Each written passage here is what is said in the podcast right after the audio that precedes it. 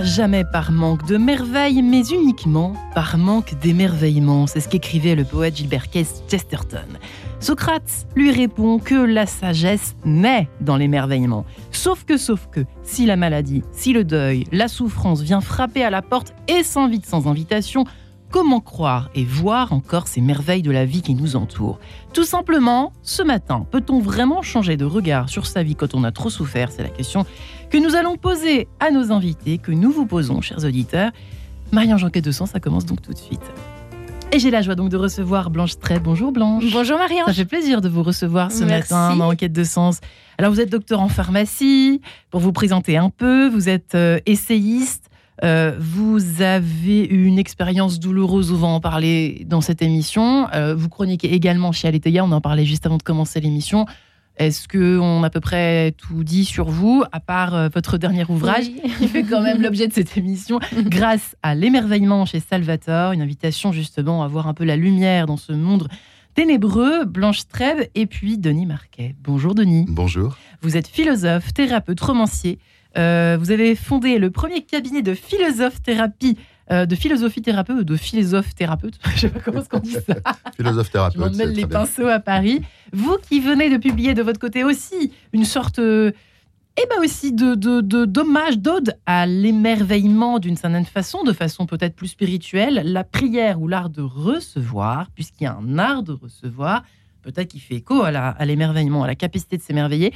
Euh, aux éditions Flammarion, Pourtant, pourtant, l'émerveillement, c'est vrai que, alors, je trichote un peu parce que vous le dites dans votre livre euh, Blanche Trèbe, c'est vrai qu'on, de prime abord, on le confond, cet émerveillement, à une certaine forme de, ouais, de naïveté, de fausse, euh, hum, de joie un peu enfantine.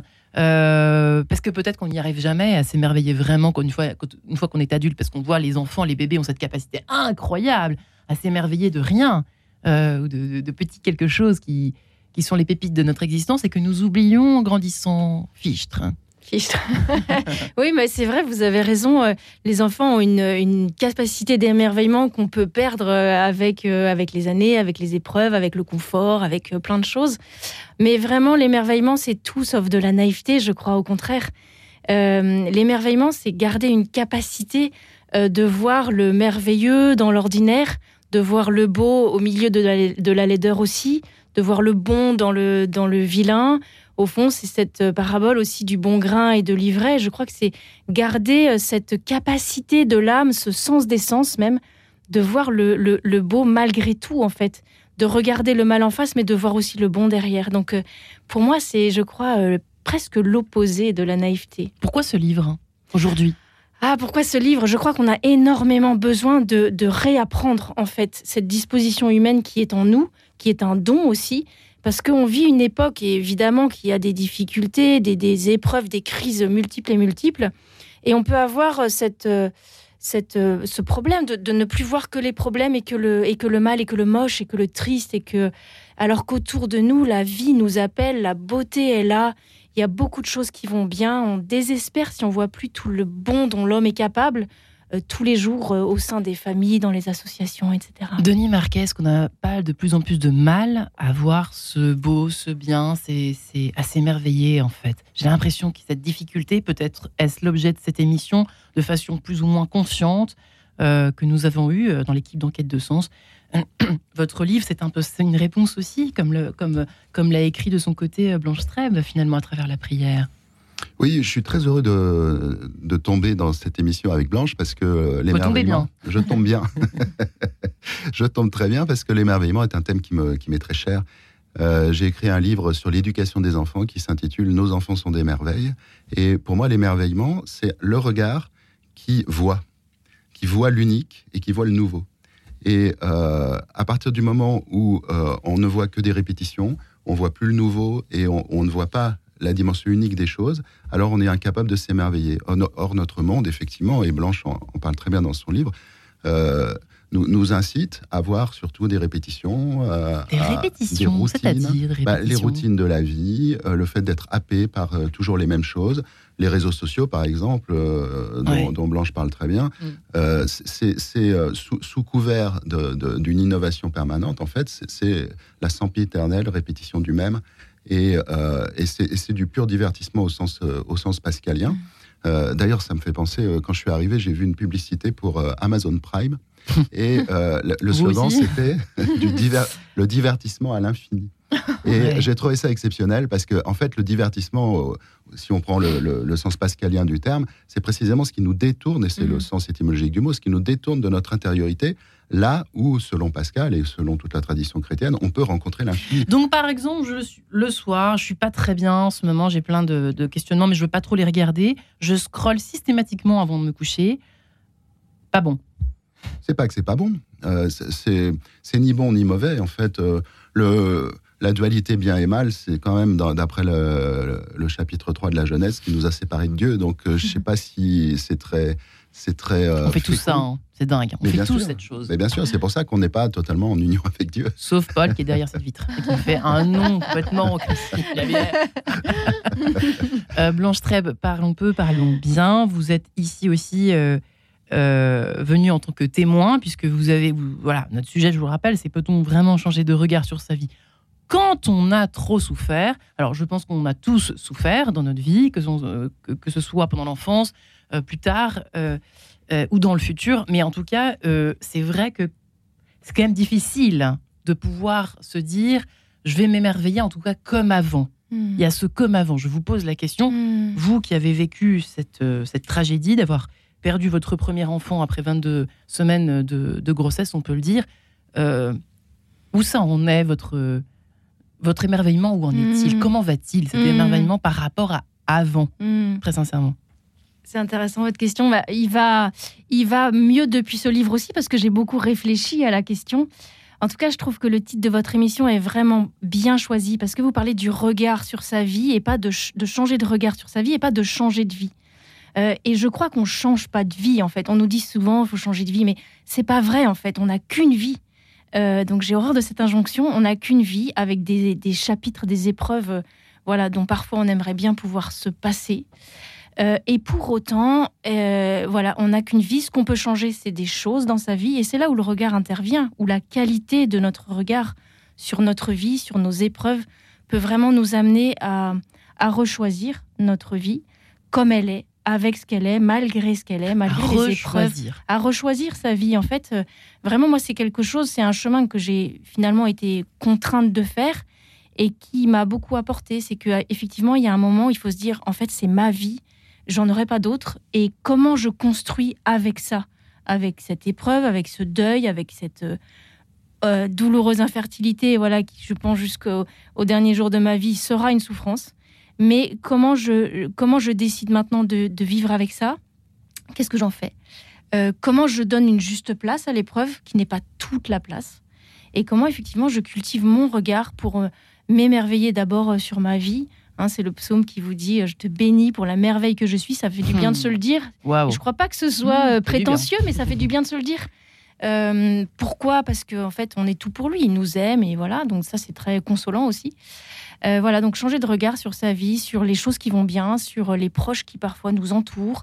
Voilà, au lieu de, de, bah, ratiociner sur ce qu'on a perdu, ce qui est douloureux, euh, oui, voilà, faut le regarder en face. Et en même temps, il y a une responsabilité. Notre liberté intérieure nous invite à rechoisir, quoi. C'est intéressant parce que je m'adresse au philosophe que vous êtes, Denis Marquet.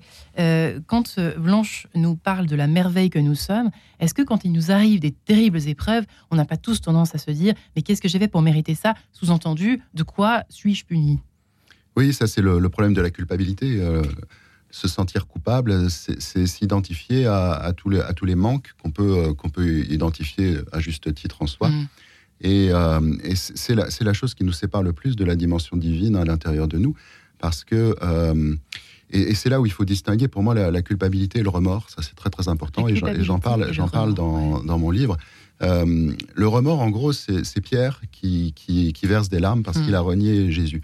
Et, et ces larmes, c'est une tristesse, mais c'est la tristesse qui, qui, nous fait nous dire ce, ce que j'ai fait n'exprime pas qui je suis. Et, c'est le moment où on revient à qui on est, à, la vérité de notre être, justement à la merveille que l'on est. La culpabilité, c'est plutôt Judas. Entre renier Jésus et le trahir, mmh. bon, c'est un petit peu équivalent. Et, euh, Judas, lui, euh, il s'identifie à sa faute. Et il dit Je suis mauvais. Et c'est pour ça mmh. qu'il se, se, supprime. Et, euh, et ça, ça, ça, redouble la séparation d'avec d'avec Dieu. Pierre revient à Jésus et avec une, une, force complètement renouvelée qui fera qui en fera Saint Pierre. Judas, se, détruit lui-même. Ouais. donc, je pense que le il y, y, a un usage immodéré du remords qui est, qui, est, qui, est, tout à fait conseillé dans la voie du Christ. Euh, par contre, la culpabilité doit être totalement, euh, totalement évacuée. Donc, nos épreuves n'ont rien à voir avec une faute, avec une. Et, et c'est pas une punition. Il faut aussi rompre avec l'idée d'un Dieu punitif. Il faut, faut, choisir. Mmh. Soit, Dieu, mal, hein soit Dieu est mmh. amour, comme le dit Saint Jean, mmh.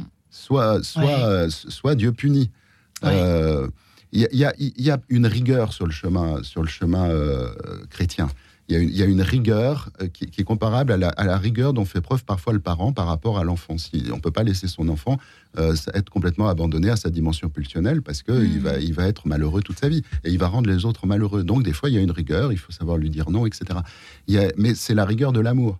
Mm. Il y, a, il, y a, il y a une rigueur sur notre chemin qui peut éventuellement passer par des épreuves, mais c'est la rigueur de l'amour et je pense qu'on surmonte vraiment une épreuve à partir du moment où on a vu comment elle était une grâce.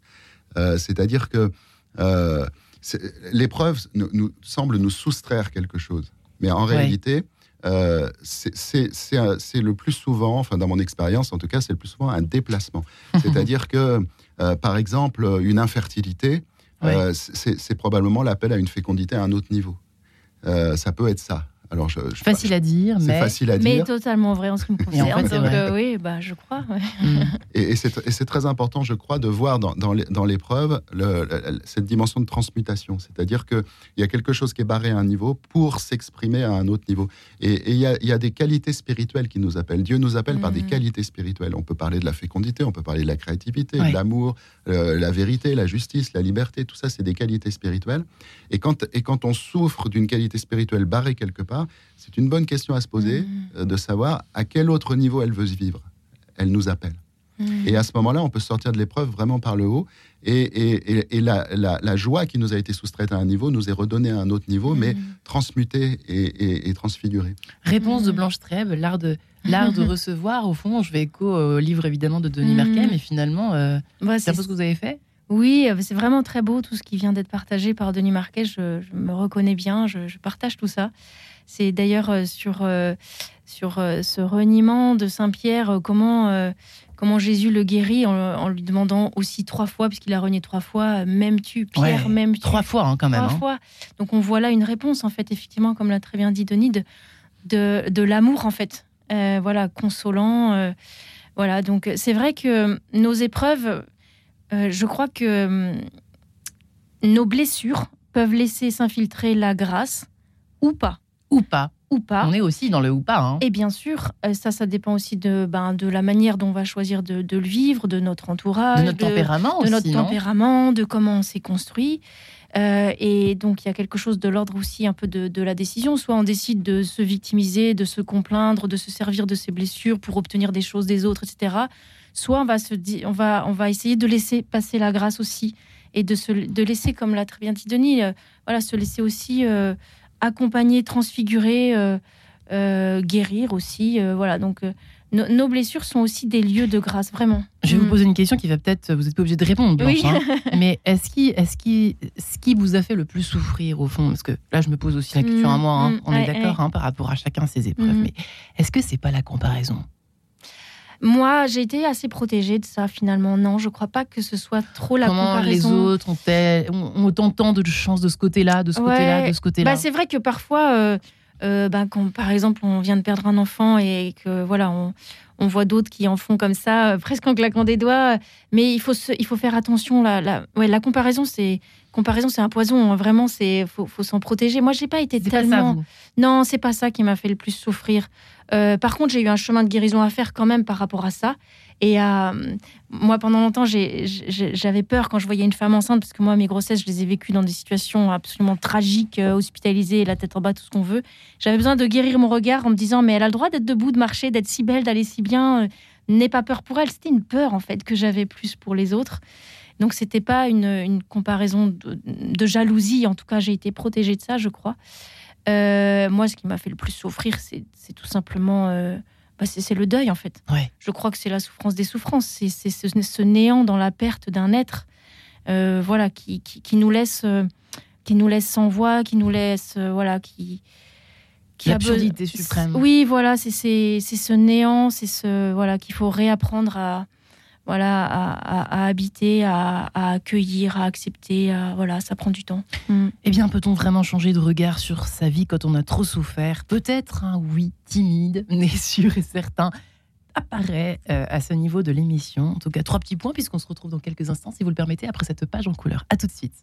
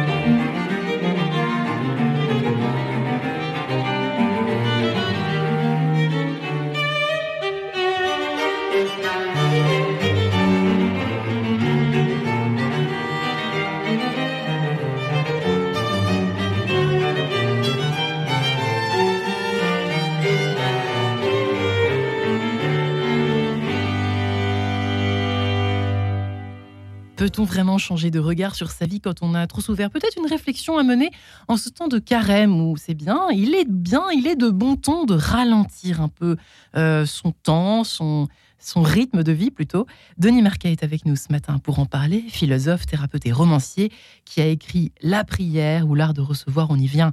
On y va tout droit chez Flammarion, euh, un, un ouvrage essentiel en ce temps de carême, je trouve, à se procurer, ainsi que celui de Blanche Trèbe, euh, qui fait hommage, elle, à l'émerveillement, grâce à l'émerveillement, sans mauvais jeu, sans euh, de mots. Il n'y a pas de mauvais jeu de mots dans cette phrase, il n'y a que des bons jeux de mots. La grâce avec un G majuscule, et c'est pas par hasard, chez Salvatore. Euh, je vous ai pas présenté Blanche Trèbe pour ceux qui nous rejoignent à nouveau. Docteur en pharmacie, vous êtes essayiste.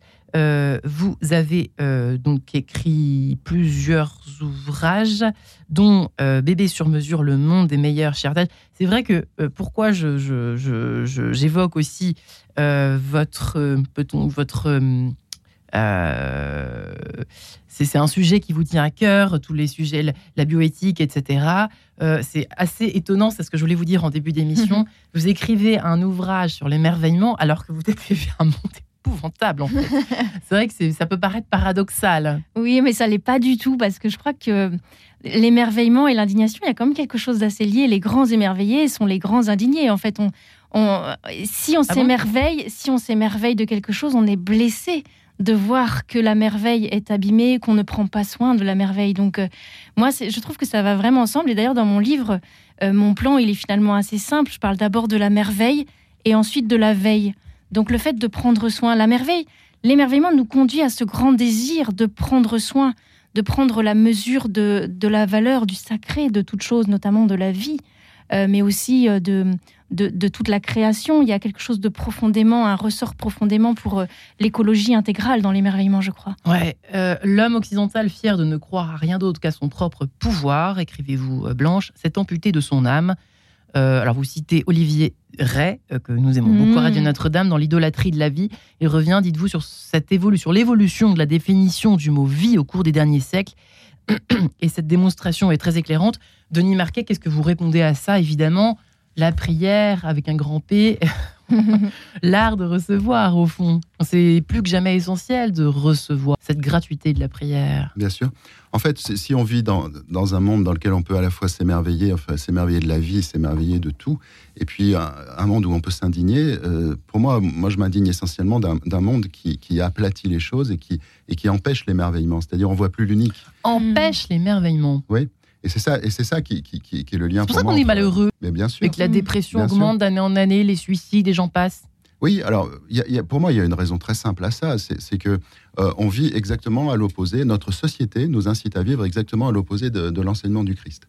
Euh, Jésus disait. Euh, les, les, paroles que je prononce, elles ne sont pas de moi, euh, et les œuvres, ce n'est pas moi qui les accomplis, c'est mon Père qui les accomplit. C'est-à-dire que euh, Jésus montrait une manière de vivre qui consiste à entièrement recevoir. Et nous, on fait exactement le contraire. Mm. C'est-à-dire aujourd'hui, dans notre civilisation, on veut plus recevoir, on, veut être à l'origine de tout. Mm. Alors on veut bien prendre, on veut obtenir, et surtout, on veut être à l'origine de tout. À l'origine. Ah oui, c'est-à-dire notre moi doit être à l'origine de tout. Ça va très loin aujourd'hui. Euh, ça, va même jusqu'à euh, maintenant, je veux être à l'origine de mon genre, euh, peut-être mm. bientôt de mon espèce. bon, ça, c'est des, des, des, choses extrêmes, mais d'une manière générale, et ça nous concerne tous, on est incité en permanence, je suis même dans la manière dont on raconte notre vie, à toujours présenter mhm. les choses comme si on était absolument à l'origine de tout. Dans un dîner en ville, si on commence à, raconter sa vie en disant, eh ben, moi, j'ai j'ai été guidé par la grâce et euh, je suis à l'origine de rien de, de, décisif dans ma propre existence. On me regarde comme un ovni. Et pourtant, moi, je le dis, euh, euh, je, suis à l'origine d'absolument rien de vraiment mmh. décisif dans ma vie. Et au contraire, tout, là où j'ai essayé d'être à l'origine des choses avec mon petit ego, bah, il, ne s'est rien passé de bon. Donc euh, ça, c'est mon expérience. Mais avec un peu de lucidité, je pense que beaucoup de gens pourront partager ce, point de vue. C'est-à-dire que euh, soit je veux être absolument à l'origine de tout, et c'est mon moi qui, qui, crée ma vie.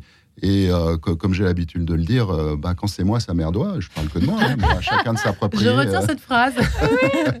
soit, soit inversement, je m'ouvre à quelque chose de plus grand que moi à l'intérieur de moi. Alors on peut l'appeler Dieu si on veut, bien sûr. Hein, il y a des gens pour qui le mot Dieu a besoin d'un tel nettoyage qui, préfèrent euh, l'éviter. Mm. Moi, je respecte ça aussi.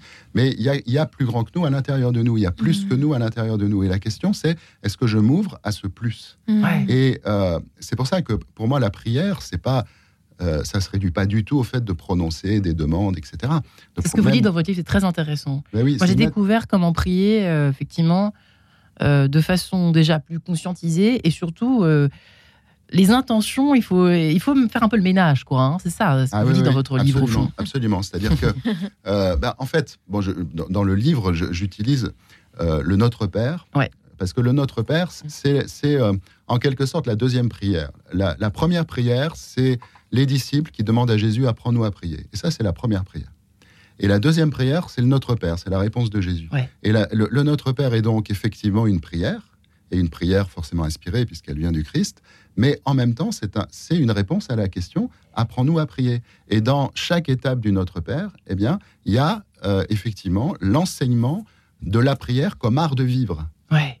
Comme art de vivre, c'est-à-dire comme art de vivre. Mais oui, la prière, c'est l'art de vivre qui consiste à recevoir, à recevoir plutôt que vouloir être à l'origine des choses. C'est-à-dire Pourquoi on veut être à l'origine en fait? Mais parce que ça nous rassure tout ça est fondé sur la peur. Hmm. Et on veut être à l'origine aussi parce que toute notre société est fondée là-dessus. Et quand on souffre, quand il nous arrive un truc, quand il nous arrive un, pardon, quand il nous arrive euh, un pépin euh, plus ou moins gros, enfin en tout cas euh, quand on est malade par exemple, la pire des injustices, ou quand on vit un deuil comme l'a vécu Blanche, là on est obligé. Qu'est-ce qui se passe? Qu'est-ce qui, qu'est-ce qui se combine à ce bah, moment-là? C'est là où, où l'épreuve a, une, un sens par rapport à notre manière de vivre erronée. C'est-à-dire que dans ces temps d'épreuve, eh bien, euh, on ne peut plus penser qu'on est l'origine des choses. Hmm. Et c'est de ça dont on souffre probablement le plus. Et après, évidemment, toute la société vient aussi bien avec la, la, science médicale, avec euh, les thérapies diverses, pour nous expliquer comment redevenir l'origine des choses.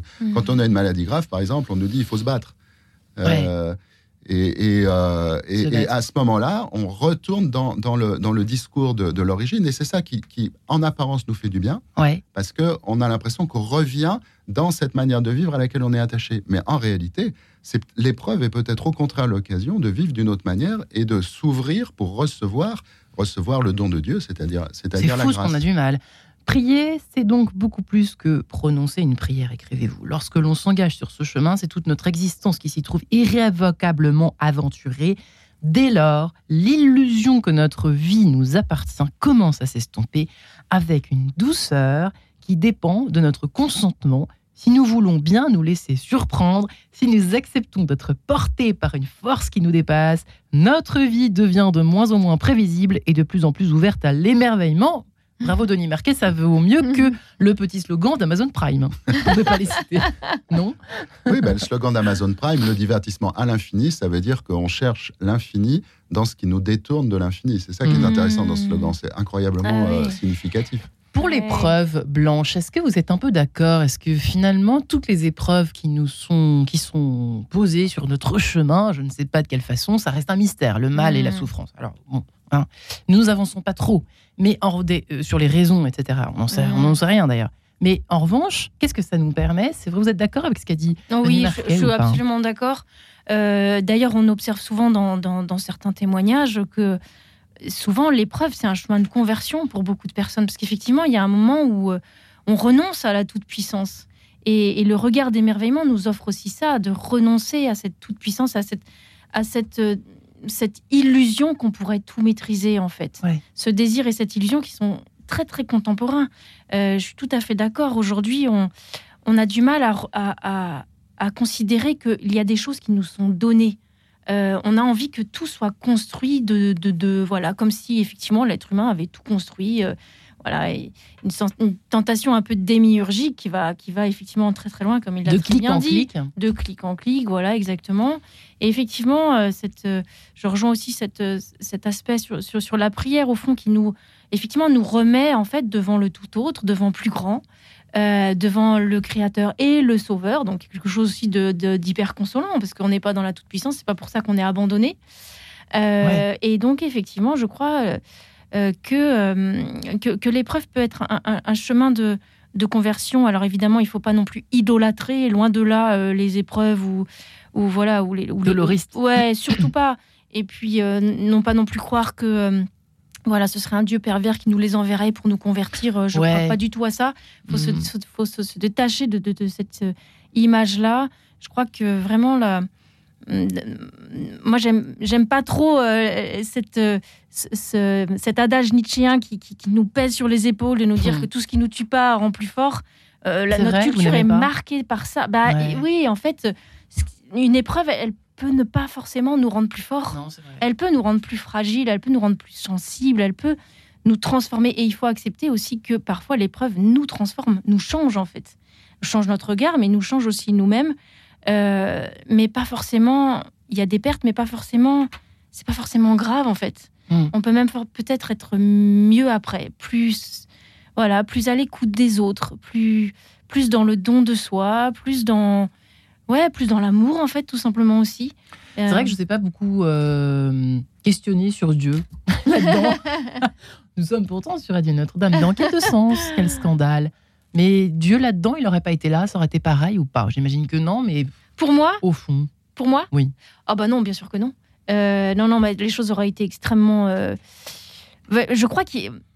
Moi, je me sens gâtée quand on me demande, vous avez la foi? Je dis, bah oui. Et quand je dis ça, j'ai l'impression d'être une enfant gâtée. Je me sens gâtée d'avoir reçu ce don de la foi parce que moi, j'aime beaucoup cette phrase de Lewis que j'ai aussi mis euh, dans, dans mon livre. Je crois euh, au christianisme, je crois au Christ, comme je crois que le soleil s'est levé ce matin.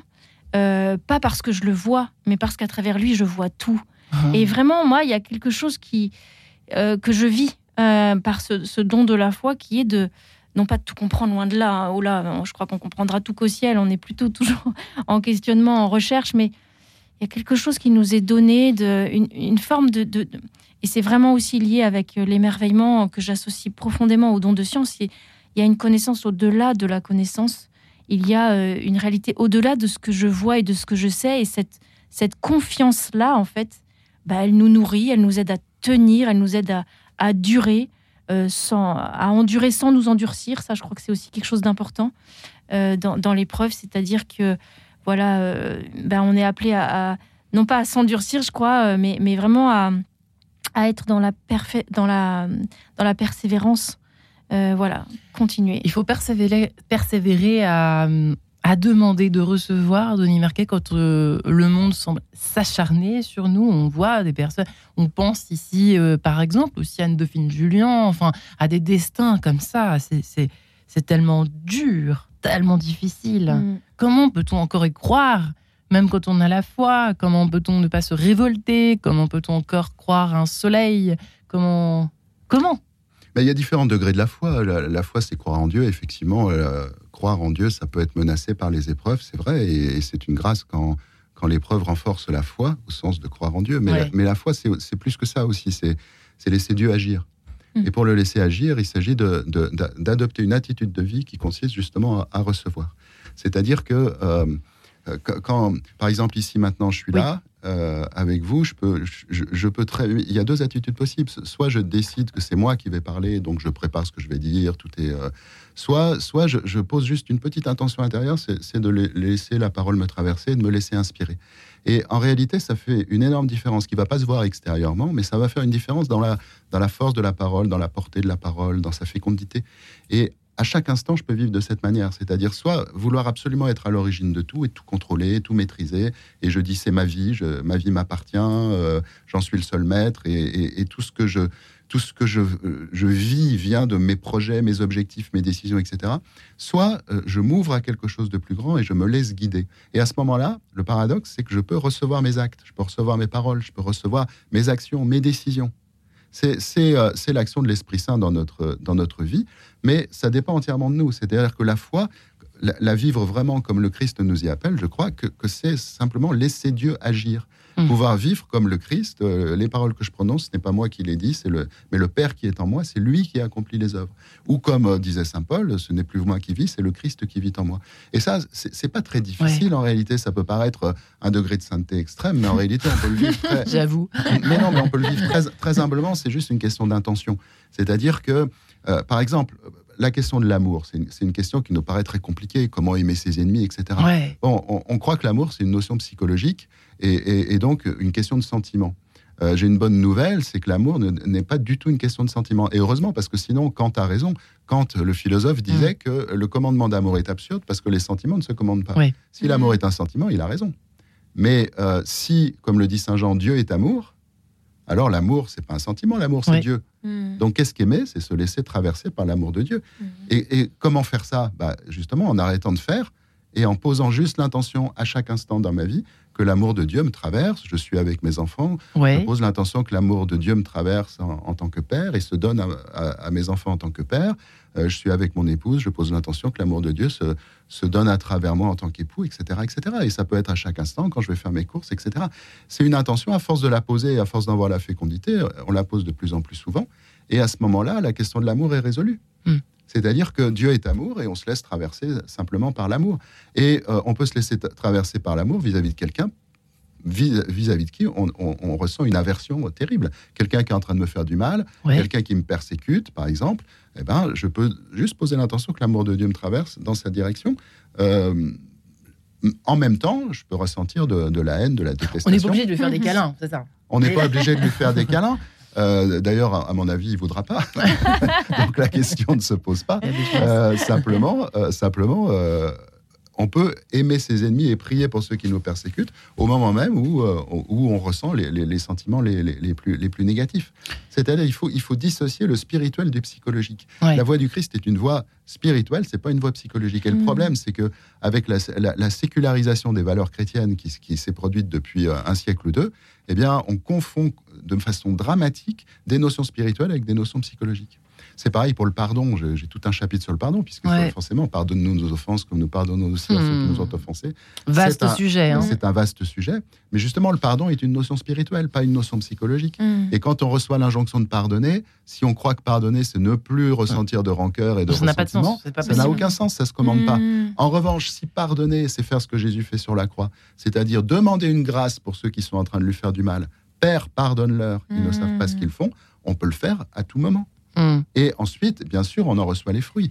Et, les fruits, bien sûr, ils, Même si ça met des années, ce que vous dites. Ça peut mettre des années et des années. Ah ben, j'invite, j'invite les gens à essayer. Mais quand on est crucifié de l'intérieur, c'est À partir du moment où on demande vraiment d'un cœur entier la grâce du pardon pour ceux qui nous ont fait du mal, euh, il est très possible que ça prenne pas des années avant qu'on se sente beaucoup mieux. Hein. Ça fait plaisir d'entendre ça. Merci Denis Marquet. Peut-être êtes-vous un prophète, ainsi que Blanche Trèbe.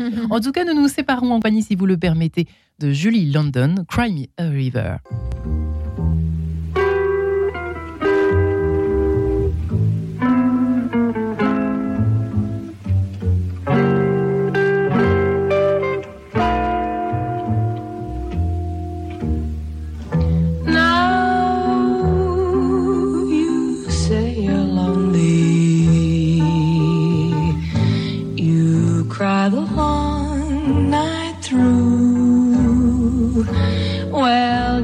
Cry me a river, cry me a river.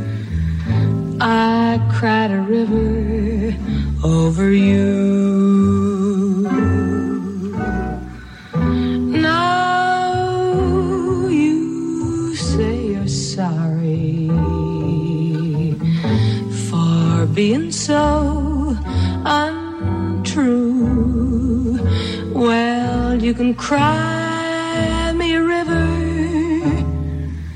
cry me a river.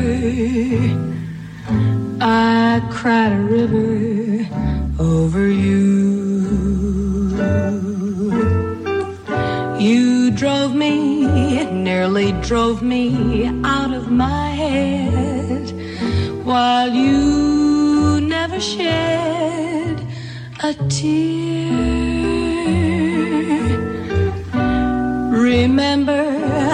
Remember all that you said.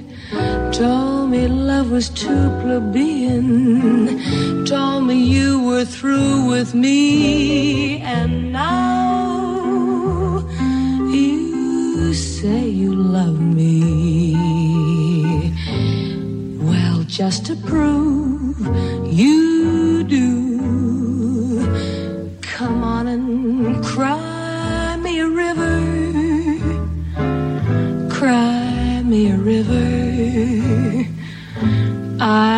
cried a river over you.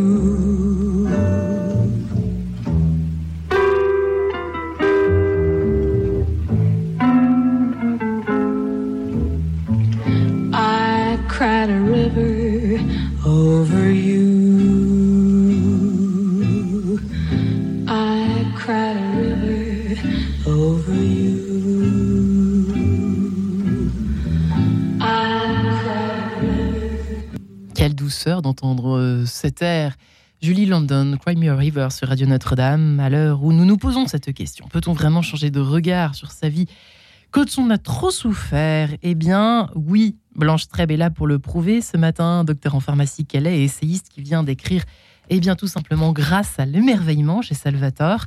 Et Denis Marquet est également ici présent, lui qui est philosophe, thérapeute et romancier, euh, qui a fondé ce cabinet de philosophe-thérapeute à Paris. Lui qui a écrit donc La prière ou l'art de recevoir. C'est presque, d'ailleurs, c'est à mi-chemin entre euh, la spiritualité et la hum, philosophie, la métaphysique euh, chez Flammarion ou Denis Marquet. Et on en a bien besoin aujourd'hui pour essayer de s'y retrouver un peu dans ce monde parfois euh, incompréhensible, difficile à hum, parfois comprendre et puis surtout à appréhender, puisque on a l'impression que tout est noir autour de nous. Rien n'est jamais parfait, certes, mais parfois on a tellement l'impression. C'est vrai qu'on en parlait là, on échangeait juste euh, avant de se retrouver, et c'est vrai que j'avais moi je vous disais, je, partageais ce sentiment que j'ai que nos anciens avaient l'air d'être beaucoup plus hum, habiles, agiles en tout cas, avec la vie, avec les, tragédies. Euh, on a l'impression que nous, le moindre petit pépin, on est crispé euh, pour voilà pour la journée si ce n'est plus. Et puis on est très atteint aussi par la peur. Moi, je trouve que cette peur de la souffrance euh, est contaminante. Qu'en pensez-vous l'un et l'autre La, peur est effectivement, euh, malheureusement, le moteur de beaucoup de nos choix.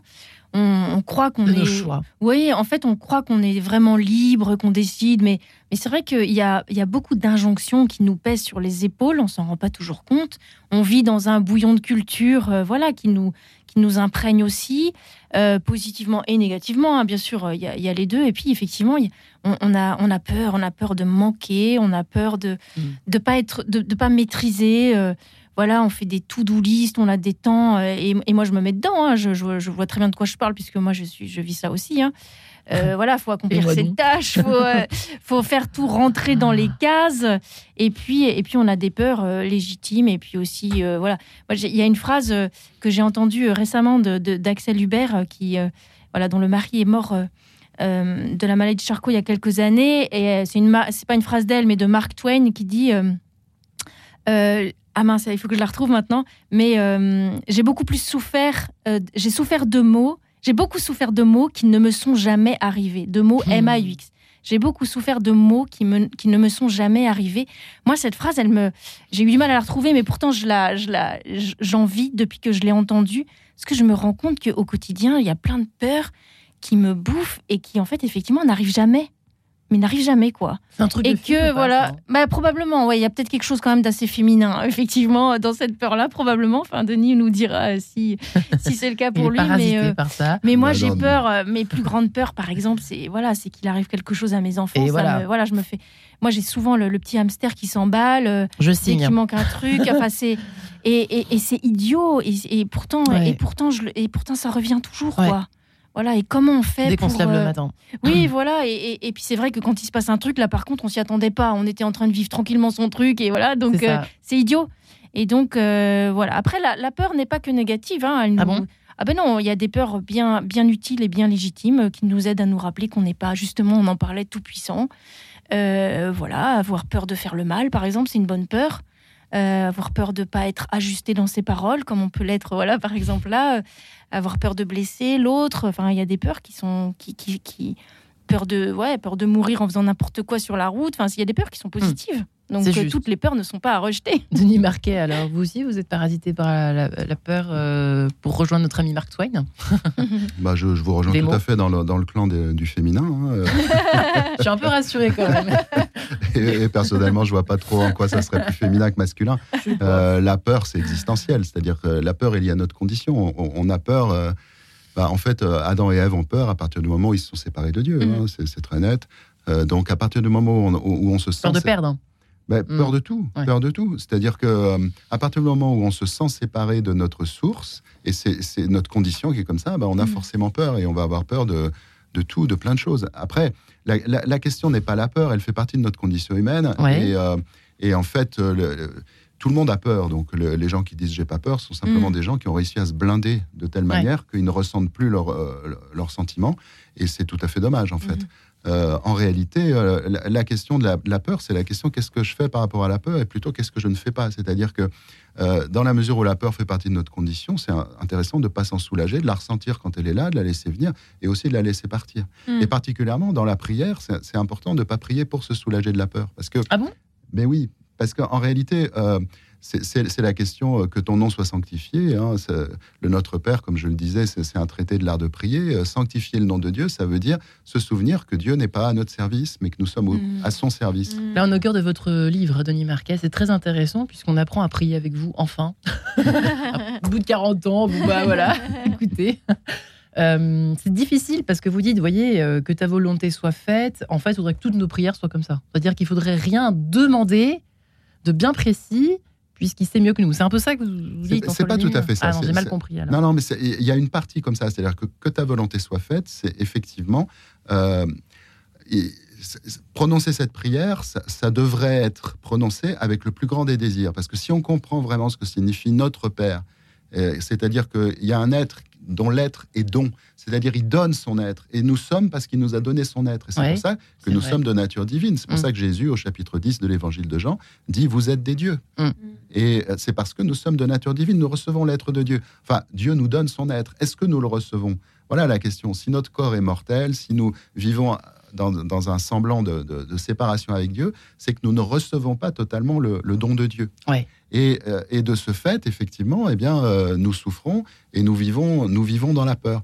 Donc, ce que je propose, c'est euh, d'abord de- de- d'entendre vraiment que ta volonté soit faite. Et si nous l'entendons vraiment, ça veut dire que nous, nous ressentons viscéralement que la volonté de Dieu, c'est tout ce que nous désirons. Mm. Parce que Dieu se donne, Dieu est l'infini, Dieu est l'amour infini. Qu'est- Qu'est-ce qui peut être en dehors du don de Dieu? Absolument rien.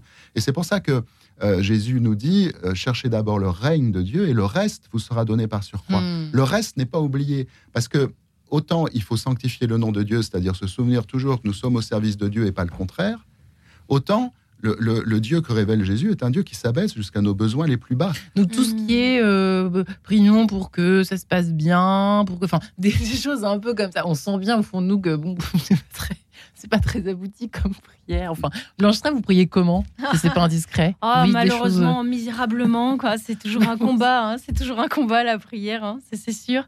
Mais je, je trouve choses- très- Prions pour que X trouve un travail. Ou, vous voyez des mais choses il faut, comme ça. mais d'ailleurs il faut. Mais je on crois qu'on pas ça Ben, alors en fait, prier pour les autres, d'ailleurs, moi, je trouve que c'est plus facile que prier pour soi, souvent, quand il y a une intention. Euh, je trouve que c'est plus facile. Mais moi, je trouve qu'il il faut tout oser dire dans la prière, euh, même les pas petites grave, hein. choses, et que Ben non, c'est pas de- grave, on peut se tromper. Et puis euh, déjà, euh, ben, quand on se met dans la prière, l'Esprit Saint prie en nous déjà. Donc euh, il fait aussi un peu le, le- le tri. Après, il faut pas être dans un marchandage, hein, il a très Ouais. bien dit. Mais c'est vrai que euh, je pense que pas un cheveu de votre tête n'est perdu. Ça, ça veut dire quoi? Ça veut dire que Dieu s'intéresse à tout dans notre vie et que tout est un chemin euh, de perdition ou de sanctification. Même les misérables prières. Mais oui, même les misérables prières, et oui, c'est sûr. Et en tout cas, euh, je crois aussi, c'est très beau ce qu'a expliqué euh, Denis. En fait, Dieu vit en nous. euh, et je crois que quand on se met à l'écoute dans la prière, Dieu écoute en nous aussi. Il écoute nos aspirations, il écoute nos désirs profonds, ceux qui sont en lien avec les talents qu'il a déposés lui-même en nous et tous nos dons. Quelque chose qui se joue là. Je l'explique dans, dans un chapitre qui s'appelle Orienter sa vie voilà, qui, qui est vraiment aussi ce cœur qui écoute dans, dans ce don de l'émerveillement, ce don du Saint-Esprit qui est le don de science. Et, et- et en fait, donc, Dieu écoute quand on écoute aussi. Voilà, il se passe un dialogue. Et je crois que c'est ça aussi qui nous aide à discerner euh, ben, le bien à faire, euh, à discerner là où il faut avoir des grands rêves parce que voilà, Dieu est tout puissant. Puis là où il faut savoir rester petit, on parlait de la Ouais. toute-puissance parce qu'on n'est pas Dieu, on n'est pas tout puissant. Donc voilà, c'est ce chemin de crête, euh, euh, voilà, des- cette orientation qui nous est donnée beaucoup dans, dans, dans la prière. Ouais. Denis Marquet, euh, l'émission tourne, enfin la pendule tourne surtout, celle qui est en face de moi. J'ai une question pour vous. Au fond, je suis dans une situation extrêmement difficile, ou bien je souffre, je souffre, j'ai peur, je souffre, enfin voilà, les- euh, avec un grand S. Euh, la prière idéale, ce serait de faire quoi? Ben, en fait, le- toute prière est exaucée, mais toute demande n'est pas prière. Donc, euh, il y a des choses à comprendre si on veut suivre l'enseignement du Christ sur la prière, pour comprendre pourquoi nos prières parfois ne sont pas exaucées. Euh, en fait, on ne peut demander à Dieu que Dieu. on ne peut demander à Dieu que lui-même, parce que Dieu, Dieu est l'infini, Dieu donne tout. Euh, Qu'est-ce qui est en dehors de l'infini? C'est simple, rien. Mm. Donc, il n'est pas une seule de nos demandes particulières qui ne soit pas contenue dans l'infini de Dieu. Donc, il s'agit de ne pas être dans la position du petit enfant qui reçoit un cadeau de Noël de la part de, de- Ouais. de- de- ou un cadeau d'anniversaire de la part de, ses parents et qui arrache le cadeau de- et qui oublie la main qu'il a de 8 ans. C'est-à-dire Mhm. un cadeau, c'est le symbole de l'amour. Mm. Donc, Dieu se donne et nous, nous, nous, nous sommes appelés à le recevoir. Mais dans notre condition et dans le monde de la forme dans lequel nous vivons, Dieu se donne sous des formes. Et c'est pour ça que Jésus nous encourage aussi à faire des demandes. Mais dans la demande, il s'agit d'abord de ne jamais oublier que nous demandons Dieu à Dieu. C'est-à-dire que c'est l'amour de Dieu que nous voulons recevoir parce que c'est tout ce que nous et se désirons. rapprocher de lui. Vous, êtes- vous décrivez la sainteté finalement là. Mais non, je décris Le simplement. chemin de non, la je, sainteté. je- je décris un processus de prière extrêmement simple. Oui, c'est un chemin de sainteté, mais ça, c'est la voie du Christ, le, Ouais. le chemin de la sainteté. Mais je décris un processus de, de prière tout simple. C'est-à-dire, euh, Blanche disait, c'est l'Esprit Saint qui prie en nous. Oui, à une condition, c'est que nous sanctuarisions la prière. Mm. C'est-à-dire qu'avant de prier, nous prenions un temps de silence pour bien Ouais. ressentir et que nous commencions par écouter et par demander à Dieu de prier en nous, c'est-à-dire de demander ce qu'il nous appelle à lui demander. Parce qu'il connaît mieux que nous nos Ah, j'aime besoins. Donc, intéressant. On peut recevoir aussi sa prière, comme les Mhm. disciples qui demandent à, à Jésus apprends-nous à prier. Ils se placent dans une Donc position on de commence tous les jours en disant apprends-nous à prier. Mm. Oui, Enfin, et puis, euh, et puis ici ce que maintenant, nous devons prier. voilà, ici maintenant, je prends juste un temps de silence d'abord pour écouter Dieu. C'est-à-dire, si je suis en dialogue avec Dieu, faut d'abord l'écouter. Et, euh, et, et si j'écoute, alors à ce moment-là, ma prière va être inspirée. Hmm. Et je vais pouvoir vivre la parole du Christ. Tout ce que vous demanderez en priant, croyez que vous l'avez reçu et vous le verrez s'accomplir. Ouais. à quelles conditions je peux croire que j'ai reçu ce que je demande? Ben, Si je ressens profondément que je demande à Dieu ce qui m'appelle à lui demander. Et à ce moment-là, je peux tout lui demander. Mais je, je ne, je ne demande à Dieu que Dieu, mais sous des formes. Des formes qui peuvent être la le- santé, Ouais. l'abondance, euh, des Hmm. choses pour, pour mes proches, la, la sécurité de mes proches. Mais je prie plus depuis mes peurs dans une pulsion de me soulager. Mm. Je prie dans mon, depuis mon désir de Dieu. Mm. Parce que nous ne désirons que Dieu. Vous avez toujours été euh, croyant ou pas, euh, Denis Marquet? Vous avez une foi chevillée au corps depuis toujours ou pas? Ben, euh, j'ai toujours été euh, eu la foi, oui bien sûr, mais euh, par contre, euh, j'ai eu des périodes de grande tiédeur. Et c'est souvent, euh, c'est plusieurs fois des épreuves qui m'ont euh, qui m'ont ramené à, à une plus grande ardeur, disons dans la foi. Mm. Après Plus tard Mm. Douce Après ou hein. pendant. C'est vrai oui, oui. Et bah c'est les épreuves qui vous ont, sans être indiscrètes, qui vous ont euh, mis un peu le pied, euh, les deux pieds dans la, dans la, dans la foi Ben, je fais partie de ces gens qui, qui ont, qui ont eu besoin euh, des épreuves pour, euh, pour, pour vraiment euh, pour à la fois s'approfondir, Ouais, mais en, même temps, mais c'est aussi ce que je dis dans, dans le livre. euh, on n'a pas besoin de souffrir. En droit, on n'a pas besoin Non. de souffrir. Mm, C'est-à-dire, absolument. et il y a un Mm. moment où on peut prendre conscience de ça. On peut prendre conscience que euh, ce que fait l'épreuve, on peut l'anticiper. Oui. Et c'est ça, l'attitude de prière, la prière ou l'art de recevoir, c'est ça, c'est anticiper ce que Dieu fait par l'épreuve, de telle sorte qu'il le fasse par la douceur Ouais. de l'amour. Mhm. Ah oui, la vie peut être douceur aussi, oui, Blanche. oui, et puis la grâce peut aussi passer par euh, plein de choses positives qui nous arrivent, par la joie. On se partage l'espérance, on se partage la grâce aussi par nos joies, par nos rires, par notre bonne humeur, euh, effectivement. Et je rajouterais aussi Ouais. sur euh, la souffrance avec un grand S Ouais. que vous évoquiez. Il y a aussi des moments, en tout cas moi, que j'ai vécu, et probablement je suis pas la seule, où en fait, quand on a trop mal, on n'arrive même plus à prier. Non. Et ça, je crois qu'il faut oser aussi le. Enfin, moi, j'ose le dire, ça m'est arrivé. Et c'est là où la où la, la prière des autres vient nous sauver, en fait. Moi, je pense que j'ai été pas mal sauvée euh, euh, par Dieu avant tout, mais aussi d'abord par la prière fraternelle. Euh, c'est ça qui m'a parfois tenu la tête hors de l'eau. Donc, c'est clairement l'action de la grâce, mais qui passe aussi par chacun de nous. Voilà, et parfois on en est, voilà, on le reçoit, parfois on donne, mais, mais je crois beaucoup à la communion des saints. Vraiment, c'est quelque Mm. chose que j'ai vécu euh, sans pouvoir vraiment l'expliquer, mais euh, voilà, il y a quelque chose de, de l'ordre de la, la fraternité absolue qui passe par la prière les uns pour les autres. Et puis, faut- on peut se souvenir aussi qu'il y a, qu'il y a- et c'est très lié à la communion des saints, puisque Saint Paul dit tous, vous êtes un dans le Christ. Euh, mais le- il faut se souvenir qu'il n'y a, a pas un seul endroit de ténèbres dans lesquels on puisse descendre qui n'a pas été visité, qui n'est pas habité par la Mm. présence du Mm, Christ, mm. puisque euh, lors de sa passion, il est descendu au plus bas qu'il soit possible. Euh, prier pour les autres pour terminer, Denis Marquet, c'est une, euh, une belle issue aussi. Prier pour les autres quand on, la personne qui souffre ne peut pas prier elle-même.